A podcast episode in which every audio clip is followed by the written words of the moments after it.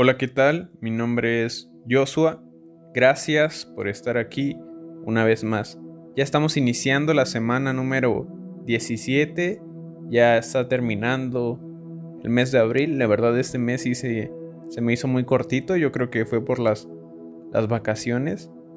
Y ya estamos iniciando también eh, esa época, esa temporada muy conocida por, por todos, por la mayoría que, es la, temporada de, salvar el semestre, la temporada de, hacer todo lo posible para, salir adelante, para salvar el parcial. Así que te deseo mucho éxito, espero que, que logres eh, salir muy bien en, todas tus materias, que logres eh, pasar, que logres eh, salvar aquella materia que te está costando. Yo sé que en nuestro estrés, nuestra presión, nuestra ansiedad puede aumentar, pero estoy seguro que los resultados valdrán la pena. Así que ánimo, esfuérzate y, y ya verás grandes frutos, grandes logros. Como pudiste leer en el título, hoy vamos a hablar sobre la misericordia. No te preocupes, más adelante vamos a hablar, a, definir qué es la, la misericordia aunque indirectamente ya le hemos ido tocando, ya hemos ido hablando un poco sobre la misericordia en, episodios anteriores, en capítulos anteriores, pero hoy, hoy vamos a, enfocarnos, vamos a abarcar más ah, de lleno este, este tema. Va a ser un episodio igual cortito, pero lo importante es que, que podamos aprender todos. No sé si tú alguna vez has cometido algún error Supongo que sí. Todos somos humanos, todos tenemos esa tendencia a, cometer errores sin importar la, etapa de nuestra vida, sin importar la edad en la que estemos, siempre solemos cometer algún error, ya sea intencionadamente o de forma accidental.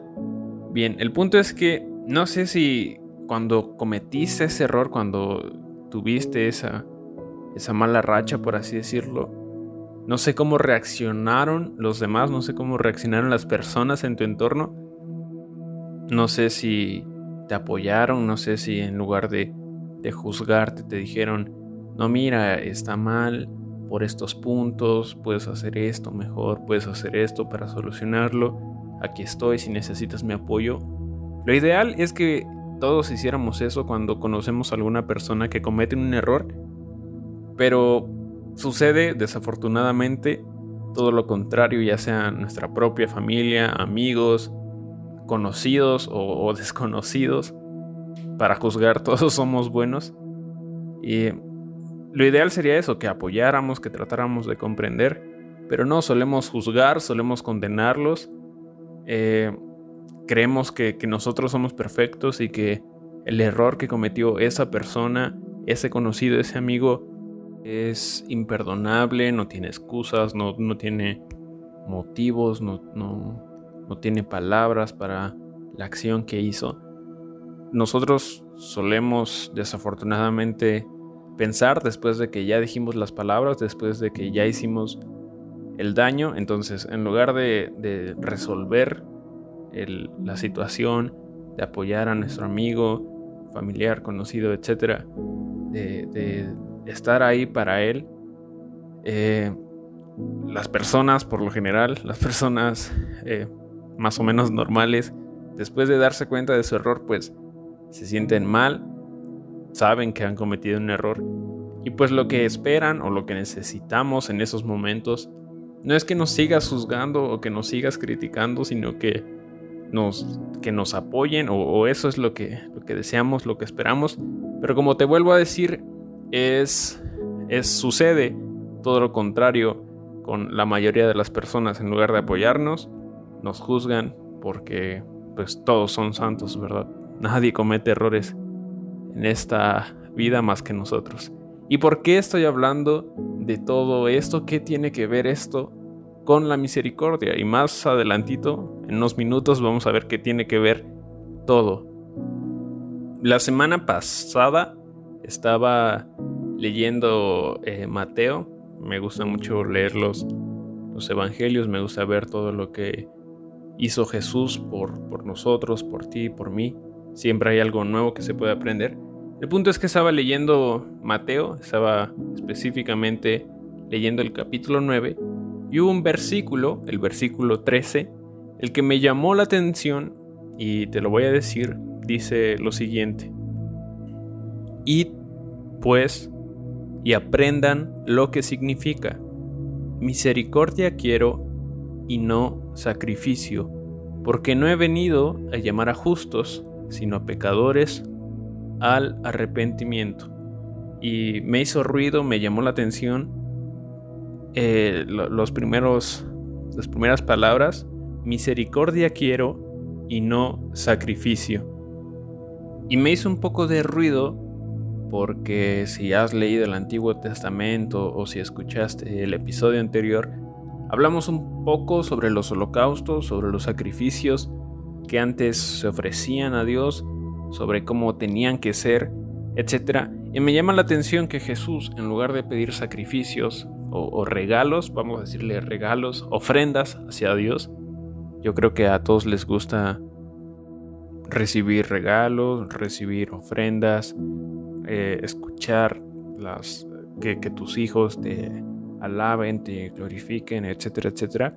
Pero me llama la atención porque como te digo, Jesús en lugar de, pedir ofrendas, eh, sacrificio, que hagan tal cosa por Él, por así decirlo, está pidiendo misericordia. Y ahora, ¿qué es la misericordia? Si haces una búsqueda muy rápida en, Google, vas a encontrar eh, varias definiciones de misericordia, pero la primera que aparece dice lo siguiente, inclinación a sentir compasión por los que sufren y ofrecerles ayuda. Te la voy a repetir. Inclinación a sentir compasión por los que sufren y ofrecerles ayuda. La segunda definición dice lo siguiente. Cualidad de Dios en cuanto a ser perfecto, por la cual perdona los pecados de las personas. Es decir, la misericordia es una cualidad de Dios que Él como ser perfecto perdona los pecados, los errores de las demás personas.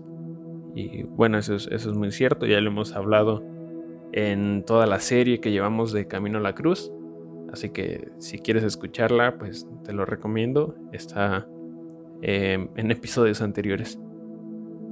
Pero quedémonos primero con, con la definición que leímos anteriormente. Inclinación a sentir compasión por los, por los que sufren y ofrecerles ayuda. Y hago énfasis en ofrecerles ayuda porque si sentimos compasión, si sentimos eh, tal sentimiento por nuestro amigo, conocido, por cierta persona, si sabemos que la está pasando mal, si sabemos que necesita nuestro apoyo, pero no hacemos nada, de nada vale.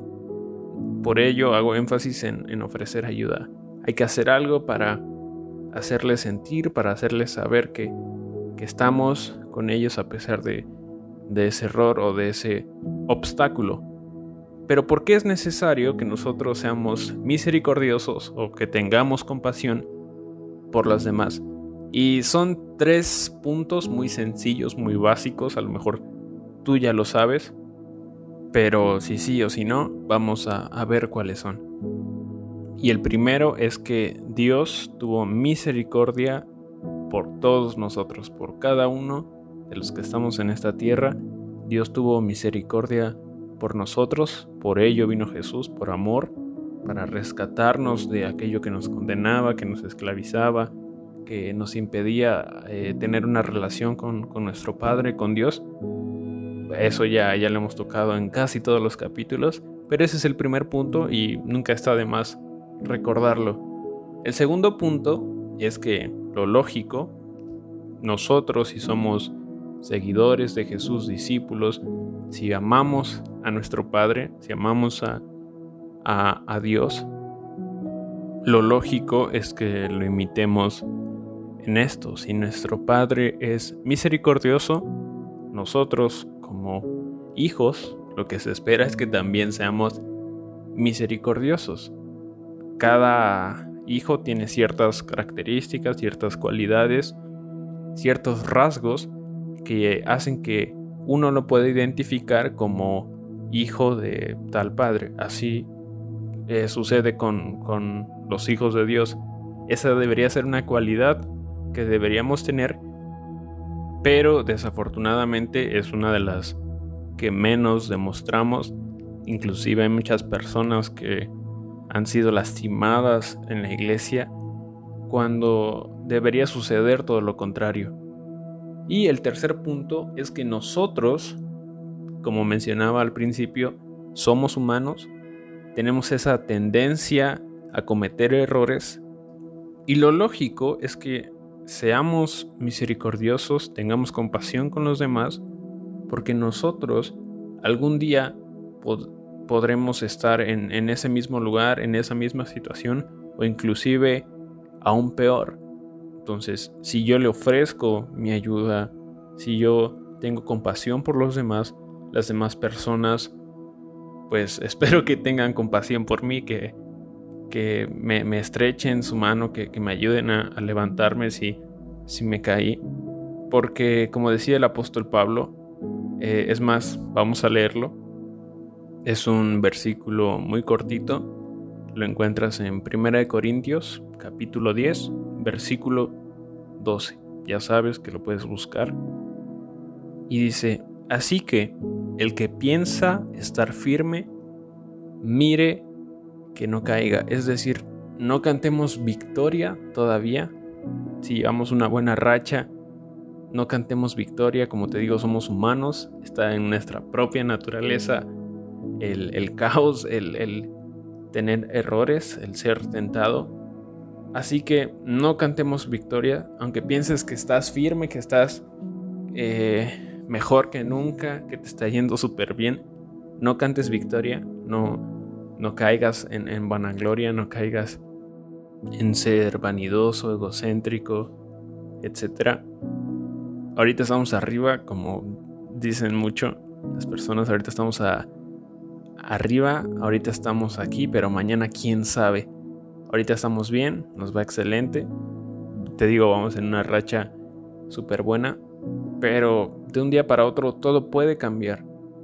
Así que lo que Dios nos quiere decir el día de hoy es que no juzguemos a las demás personas, no las critiquemos, sino que hagamos todo lo contrario.